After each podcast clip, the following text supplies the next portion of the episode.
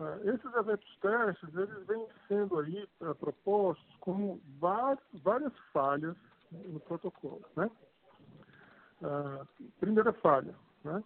Eles estão exigindo testagem né? negativa e, sendo que esse teste, na maioria das vezes, tem sido aquele teste de antígeno feito em farmácia, né? Esse teste é muito ruim, muito pouco eficaz na identificação de portadores assintomáticos do coronavírus. Né? O ideal seria que o teste ah, exigido fosse o PCR, né, que é mais sensível para a detecção de pessoas assintomáticas. Né? Ah, uma outra grande falha é essa questão do, do não, do não ah, monitoramento da obrigatoriedade do uso de máscaras, né?